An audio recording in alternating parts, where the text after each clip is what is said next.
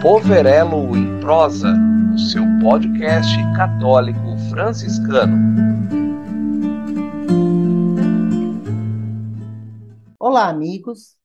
É muito bom estar com vocês para um novo episódio do nosso podcast Poverelo em Prosa. Eu sou a Sônia, da Pastoral da Comunicação do Santuário Senhor do Bonfim, e é com satisfação que buscamos somar na evangelização. Hoje nós temos o grande prazer de receber o Frei Gilson, que neste momento irá se apresentar para nós. Olá, Frei, seja bem-vindo. Olá, Sônia, paz e bem. É uma alegria poder estar nesse podcast Poverelo e chegar aos amigos, irmãos da comunidade Paróquia Santuário Senhor do Bom Fim, a toda a família franciscana e a todos os simpatizantes, a todos os amigos que fazem parte desta família do nosso podcast, onde nós tratamos assuntos de teologia, de espiritualidade, de psicologia, de vida, né? a nossa vida, a fé traduzida em vida. E é uma alegria poder retornar. Eu já estive aqui falando de São Maximiliano Kolbe, e hoje poder falar dessa aparição tão importante para a vida da igreja, sobretudo da igreja latino-americana, sobre Nossa Senhora de Guadalupe. Eu sou Frei Gilson Miguel Nunes, assistente internacional da Milícia da Imaculada, e hoje gravo este podcast diretamente de Roma, aqui próximo ao Coliseu, próximo ao coração da nossa fé, próximo ao Papa Francisco. É uma alegria estar com vocês. É muito bom para nós também receber o senhor aqui, viu, Frei? E como uma pessoa que gosta de perguntar, né, que sou eu, como o senhor já nos disse, o nosso tema hoje é Nossa Senhora de Guadalupe. E vamos falar, né, dessa aparição de Nossa Senhora, que é muito importante para a nossa realidade latino-americana. E Nossa Senhora de Guadalupe, padroeira do nosso continente, né, Frei? E para falar sobre este tema, eu gostaria muito que o senhor nos dissesse um pouco sobre o local desta aparição e como ela aconteceu. Sônia e queridos irmãos e irmãs que nos acompanham, num sábado do ano de 1531, a Virgem Santíssima apareceu a indígena que de seu lugarejo caminhava para a cidade do México, a fim de participar da catequese da Santa Missa, enquanto estava na colina de Tepeyac, perto da capital. Esse índio convertido chamava-se Juan Diego. Ele foi canonizado pelo Papa João Paulo II em 2002. Então, Nossa Senhora disse a Juan Diego que ele fosse até o bispo e lhe pedisse que naquele lugar fosse construído um santuário para a honra e glória de Deus. O bispo local, usando de prudência, pediu um sinal a Virgem, da Virgem ao indígena, que somente na terceira aparição foi concedido. Isso aconteceu, Sônia, quando Juan Diego buscava um sacerdote para o seu tio que estava doente. Escute, meu filho, não há nada o que temer. Não fique preocupado, nem assustado. Não tema esta doença, nem outro qualquer de sabor ou aflição. E esta frase belíssima que marca o coração desta aparição. Eu não estou eu aqui ao seu lado, eu sou a sua mãe dadivosa. Não estou eu aqui ao seu lado, acaso não escolhi para mim e o tomei aos meus cuidados? Que deseja mais do que isso? Não permita que nada o aflija e o perturbe. Quanto à doença do seu tio, ela não é mortal, eu lhe peço, acredite, agora mesmo, porque ele já está curado. E assim, Nossa Senhora aparece no Monte Tepeyac, no México, ao índio Juan Diego e pede que naquele lugar seja construído um santuário em sua honra. Nossa, Fê, que maravilha! Eu imagino a êxtase que esse índio viveu, o êxtase que esse índio viveu, não?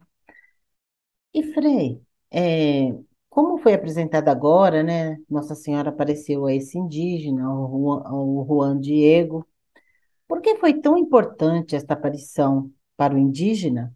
E porque todas as vezes que temos relatos de aparições, vemos que foi a grupos minoritários, O porquê também desta prática de Nossa Senhora? Justamente, Maria aparece a três pastorinhos pobres em Fátima, Portugal. Na França, em Lourdes, a Bernadette, também uma menina pobre, analfabeta. E assim se cumpre a palavra do Evangelho de Lucas, do canto Benedictus, o Senhor é aquele que visita o seu povo. É o sol nascente que nos veio visitar. E ainda o cântico de Maria, o Magnífica. Ele olhou para a humildade, a pequenez de sua serva. Algumas traduções da Bíblia trazem a sua escrava. E ao longo de toda a história da salvação, é, o Senhor escolhe os pobres e os pequenos porque são esses que não confiam no poder das armas, nos seus exércitos, no poder do seu dinheiro. E assim, Nossa Senhora tem esta predileção também com os simples. Veja bem, como o bispo iria acreditar nesse indígena? Como saber se não era uma mentira, uma invenção? Como saber das intenções deste homem, Juan Diego? Como saber que ele não estava se utilizando de uma narrativa, de uma aparição, de uma pretensa aparição para ganhar dinheiro, fama. E aqui então nós prosseguimos esta jornada. Na terceira aparição, quando ele vai apressado para cuidar do seu tio, e Nossa Senhora o atrapalha. Ele, com muita liberdade, diz à senhora: Eu estou ocupado, meu tio está muito mal.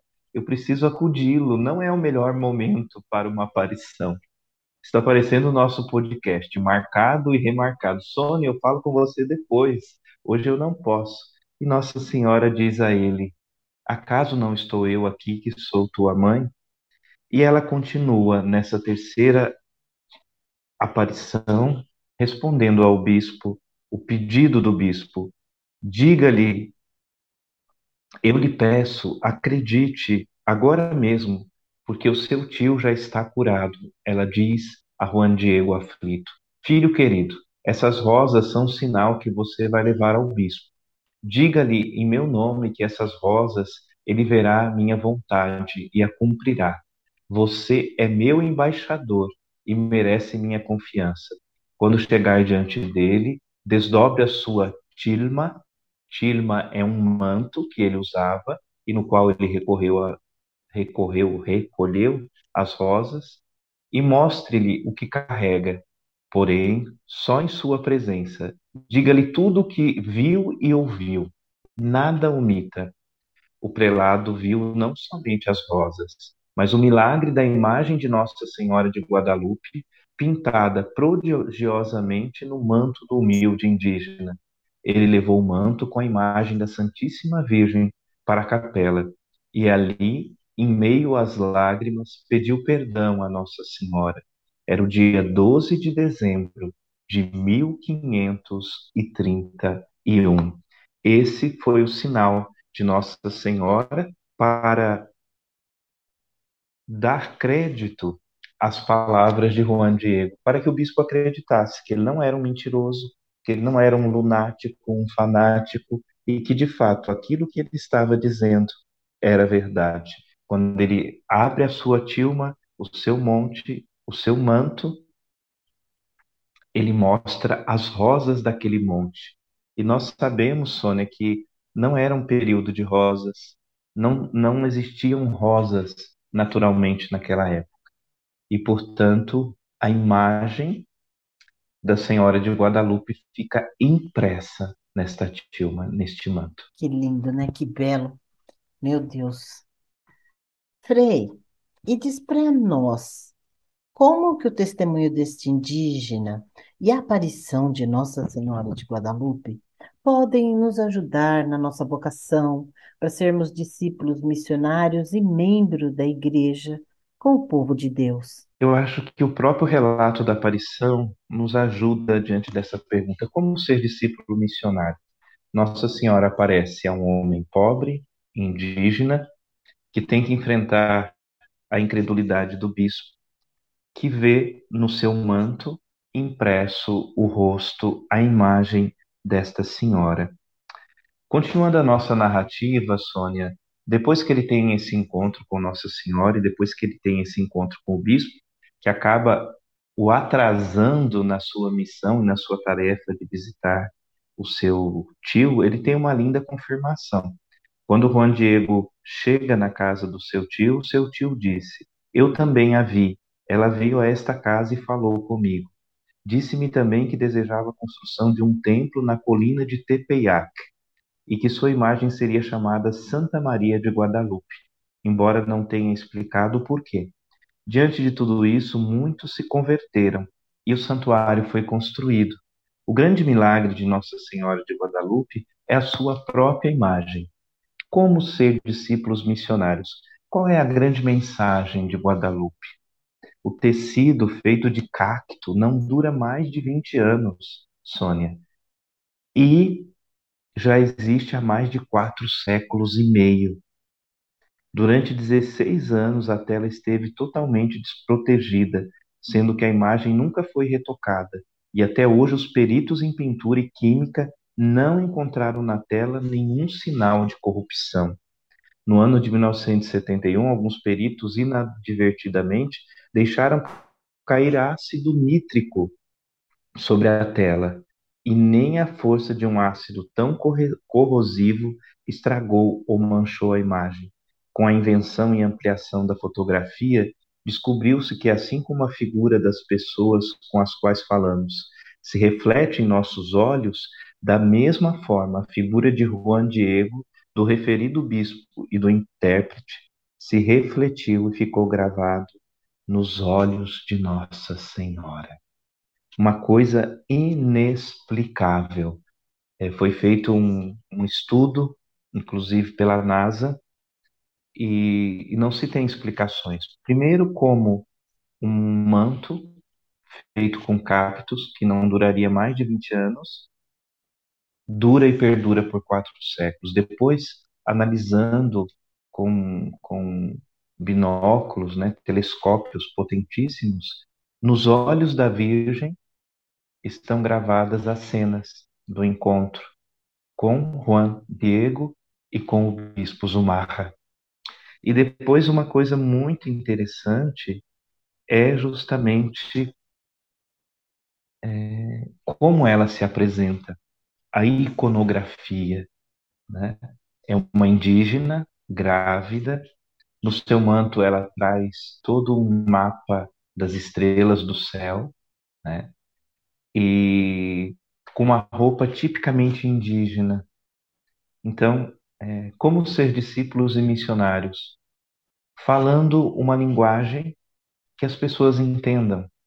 O igrejês, hoje se fala dos desigrejados, é, depois de toda essa situação é, tenebrosa que nós temos vivido no nosso país, ataques à democracia, às instituições, é, o nome de Deus usado em vão, é, igrejas, né, paróquias sendo usadas como púlpitos, é, palanques eleitorais, eleitoreiros, essa profanação do templo.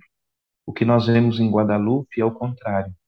É um profundo respeito de Nossa Senhora aos povos indígenas originários, e a imagem de Guadalupe para um indígena já comunicava que ela é, não era mais que Deus, mas que ela era escolhida por Deus.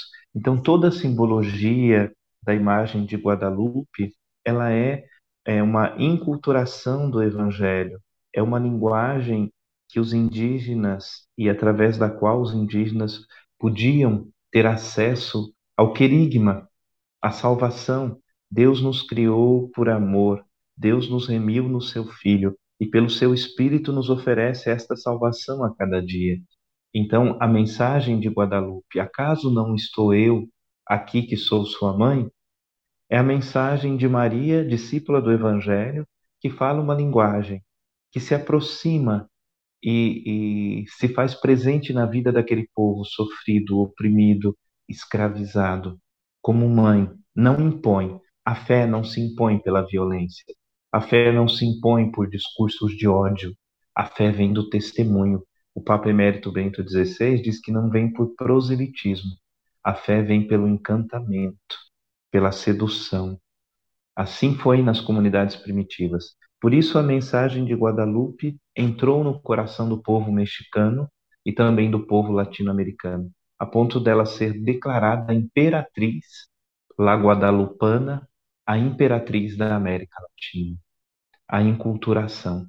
Aprendemos, portanto, a ser discípulos e missionários que falem a língua do povo, que estejam próximo das pessoas, que saibam anunciar o evangelho de uma forma nova, de uma forma que toque o coração das pessoas e que a gente saiba também reconhecer a presença de Deus nos mais simples, porque sobretudo os poderosos, sobretudo aqueles que se julgam donos e doutores da fé e da lei, sempre desprezam os pobres e os pequenos.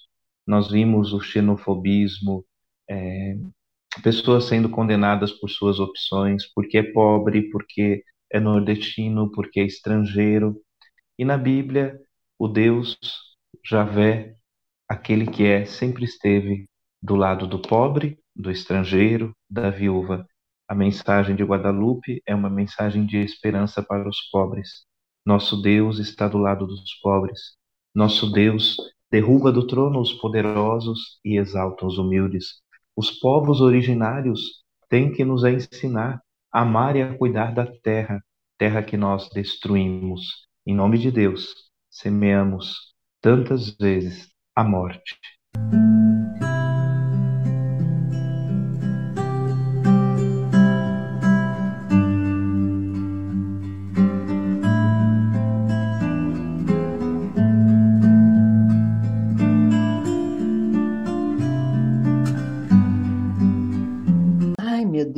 Gente até viaja aqui ouvindo, né, Frei, as histórias da nossa mãezinha. E, Frei, sabemos que a devoção de Nossa Senhora deve estar sempre no equilíbrio. Não podemos louvar tanto a Mãe de Deus ao ponto de nos esquecermos de Cristo. E, ao mesmo tempo, não podemos minimizar a sua importância e a sua participação na nossa vida de fé. Diga para nós, como podemos ter uma devoção à Virgem Maria de modo equilibrado e sadio? Uma vez mais, se me permita, Sônia, eu volto à imagem. A própria imagem, que não é uma imagem, uma estátua, né? mas é uma tela, nos ajuda a entender é, o lugar de Maria na vida da igreja, no plano de salvação. As aparições de Nossa Senhora de Guadalupe nos mostram como a imagem de Nossa Senhora parece ter o que chamamos do dom de línguas, isto é, ela fala cada um em seu próprio idioma. Aos cientistas, fala pela ciência, aos historiadores, pela história. A tonalidade das mãos da Virgem Santíssima na imagem de Guadalupe revela que ela é mãe de todos os povos. A mão esquerda tem a pele mais escurecida, representando os povos indígenas que habitavam o México na época da aparição. Já a direita tem um tom mais claro, representa os europeus que colonizaram o México no século XVI. As mãos da Virgem estão unidas e representam recolhimento e oração. Ela é a mãe que intercede incessantemente por todos os seus filhos. Ela não é Deus, ela é virgem orante. Ela depende, ela é filha do seu filho. Ela é discípula missionária. Por décadas, a imagem de Nossa Senhora de Guadalupe foi estudada por cientistas, pesquisadores médicos e teólogos. Um dos pontos examinados foram os olhos da Virgem, como nós acabamos de dizer. No manto da Virgem de Guadalupe, há detalhes que comprovam que aquela senhora que se apresentou a Juan Diego como mãe de Deus viera realmente do céu. As estrelas, os astecas eram conhecedores dos astros celestes entendiam muito bem sobre a posição das estrelas no céu e agendavam comemorações e festividades e colheitas de acordo com o posicionamento estelar. A distribuição das estrelas no manto indica exatamente como estava o céu. Olha, Sônia, como estava o céu naquela noite do dia 12 de dezembro de 1531. Incrível. É como é como uma foto que foi tirada no céu no dia da aparição. A cor azul do manto remete ao céu e indica que a Virgem Maria está na eternidade como rainha. Na imagem, Nossa Senhora de Guadalupe pisa sobre a lua negra crescente. Para os astecas havia uma deusa que eles adoravam, chamada Quetzalcoatl, que era representada por uma lua negra. Os pés firmes da Virgem Maria sobre esse astro representa que ela esmaga a deusa dos astecas e apresenta Jesus como verdadeiro Deus e único digno de adoração. Ela está grávida, não é ela deusa. Aqui vem a resposta para a sua pergunta. Ela nos traz Jesus. Não é ela o centro das atenções. Ela pisa esta lua negra, dizendo que existe um único Deus verdadeiro. E não toma, não ocupa o lugar de Deus. Os cabelos, os cabelos da Virgem de Guadalupe se encontram soltos sob o véu, e para os astecas simbolizava a virgindade. Toda mulher indígena asteca, quando virgem, usava o cabelo solto. O broche de cruz no colarinho, o broche de cruz no colarinho da Virgem representa a vinda de Cristo Jesus, aquele que une todos os povos, que é o Salvador da humanidade, o Sol. Para os astecas, o Sol era símbolo maior de divindade. Tanto que o maior templo dos astecas era dedicado ao Deus Sol. Na imagem de Guadalupe, o Sol não está completamente visível. Vemos raios que emergem de trás da santa, pois aponta que ela está grávida do Filho de Deus, que é o Sol por excelência do cristianismo, e virá para a salvação do mundo. Ela não tem luz própria. A luz que Maria reflete, os raios que saem atrás, que a envolvem, lembrando a profecia né, do anjo Gabriel, o Espírito do Senhor virá sobre ti e ele te cobrirá com o seu poder. Portanto, Maria é mais poderosa que todos os deuses, mas não é Deus.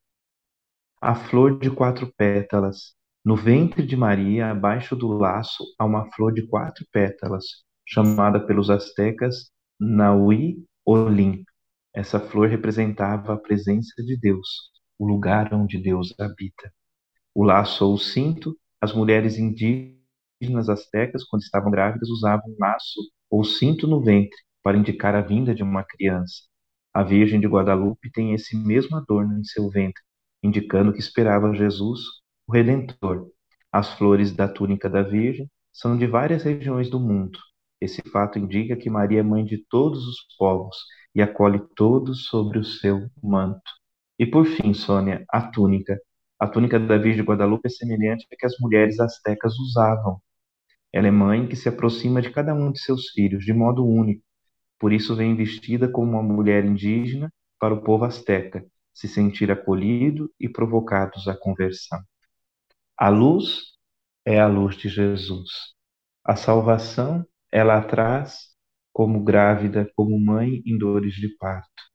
Por isso, aqui me vem ao coração uma frase de São Maximiano: Não tenham medo de amar Maria demais. Vocês nunca a amarão como a amou seu filho. Nós nunca vamos amar Maria como Jesus amou. Portanto, uma devoção sadia, bíblica, fundada nas Escrituras, como diz a canção catequética tão bela, ela não é deusa, não é mais que Deus. Mas depois de Jesus, nesse mundo, ninguém foi maior. Se nós podemos orar uns pelos outros, a mãe de Jesus pode mais. Será que o pastor da sua igreja, o obreiro, o bispo, será que eu, sacerdote, mesmo em persona Cristo, tenho um poder de intercessão maior do que a mãe de Deus? Do que aquela que o próprio Deus escolheu para ser mãe do filho seu, eu não entendo os irmãos de outras comunidades que acreditam cegamente nas profecias, nas orações, nas bênçãos de prosperidade do seu pastor, do bispo da sua denominação, e desprezam a prece, a oração da Mãe de Deus. Portanto, A devoção verdadeira a Nossa Senhora não para nela. Eu adoro Nossa Senhora. Não. Adore a Deus em verdade, em Espírito, Pai, Filho e Espírito Santo. Eu amo Nossa Senhora porque ela me ensina a adorar a Deus em verdade em espírito. Os verdadeiros adoradores adorarão em verdade e em espírito. Portanto, a verdadeira, a sadia, a veneração, amor a Nossa Senhora vem justamente do conhecimento bíblico das Escrituras. Foi Deus que já designou o lugar de Maria na história da salvação. Ela é mãe da igreja, ela é nossa mãe na fé, ela é nossa intercessora. E como em Guadalupe ela é a Virgem vestida do sol, tendo a, a lua debaixo de seus pés, a Virgem que nos traz o Salvador. Amém. Que maravilha, Frei. Que maravilha. Eu acho que o nosso podcast é muito curto, deveria ter um tempo maior, né? São muitas informações maravilhosas que, que recebemos no nosso podcast, é muito bom. Frei Gilson, é, nós estamos chegando ao final do nosso podcast. E com certeza, com uma abordagem maravilhosa, um tema belíssimo, eu espero que nós possamos ser melhores multiplicadores desta comunicação nos nossos dias de hoje, né? E peço então que agora o senhor deixe para os nossos ouvintes as suas considerações finais, né? Depois dessa nossa reflexão. Pode ser? Com muita alegria, né? Nós vamos celebrar em dezembro, no dia 12, a festa de Nossa Senhora de Guadalupe. Em 1875, o Papa Leão XIII proclamou La Morenita como Nossa Senhora de Guadalupe é carinhosamente chamada no México como a Imperatriz da América Latina, como eu acabei de dizer. Diante de todos os simbolismos, Sônia, e significados que Deus quis revelar ao mundo por meio da imagem de Nossa Senhora de Guadalupe, muitos astecas se converteram à fé cristã. Ela é a mesma senhora que cuida de seus filhos. Por isso, recorramos à Virgem Santíssima, clamando pela sua intercessão. E eu queria pedir, fazer a ela o mesmo pedido que o Papa fez à Senhora de Aparecida, para que o nosso Brasil encontre o caminho do diálogo, o caminho do respeito, que nós nos reconheçamos como uma grande família, na reconciliação com os indígenas, com os povos originários. A mensagem de Guadalupe é uma mensagem para os pobres, para aqueles que foram usurpados nos seus direitos. E eu gostaria de deixar como mensagem final o empenho pela paz. Nós somos uma paróquia santuário franciscano e como o Papa diz, cuidar dos pobres, amar a vida não é comunismo, é evangelho. Evangelho que a Virgem de Guadalupe traduziu na sua aparição. Por isso eu oro para que nossos corações estejam desarmados, para que a mensagem de Guadalupe se faça muito presente, a intercessão de Nossa Senhora pela nossa pátria, a Mãe do Céu Morena, Senhora da América Latina pela paz, pela justiça, pela concórdia. E por isso rezo, perfeita sempre Virgem Santa Maria, Mãe do verdadeiro e único Deus, por quem se vive, tu que na verdade és nossa Mãe compassiva, te buscamos e te clamamos. Escuta com piedade nosso pranto, nossas tristezas. Cura nossas penas, misérias e dores Cura o nosso país de todo ódio. Tu que és doce e amorosa mãe, acolhe-nos no aconchego do teu manto, no carinho de teus braços. Que nada nos aflija nem perturbe nosso coração. Mostra-nos e manifesta-nos o teu amado Filho, nosso único Senhor e Salvador, para que nele e com ele encontremos nossa salvação e a salvação do mundo inteiro Santíssima Virgem de Guadalupe, de Tepeyac, Morenita, faz-nos mensageiros da vontade de Deus, da paz, da justiça e da esperança para os nossos povos. Amém. Virgem de Guadalupe, rogai por nós e pela poderosa intercessão de Nossa Senhora de Guadalupe, Rainha, Imperatriz da América Latina, desça sobre nós, sobre o Brasil, sobre toda a nossa América Latina e o mundo, sobre a Igreja de Deus, peregrina nesse mundo, a bênção de Deus Todo-Poderoso, Pai, Filho e Espírito Santo. Amém. Amém, Frei, amém. Eu quero aqui deixar os nossos agradecimentos pela sua disponibilidade. Muito obrigado. O senhor é sempre muito bem-vindo aqui. Espero que sempre que possa consiga nos ajudar nesse nosso trabalho. Muito obrigado, Sônia, e a todos que nos acompanham. Divulgue, curta, faça essa mensagem chegar mais longe, essa mensagem de paz, de bem e de esperança. O nosso podcast é feito com muito carinho pensando em você. Um beijo no coração.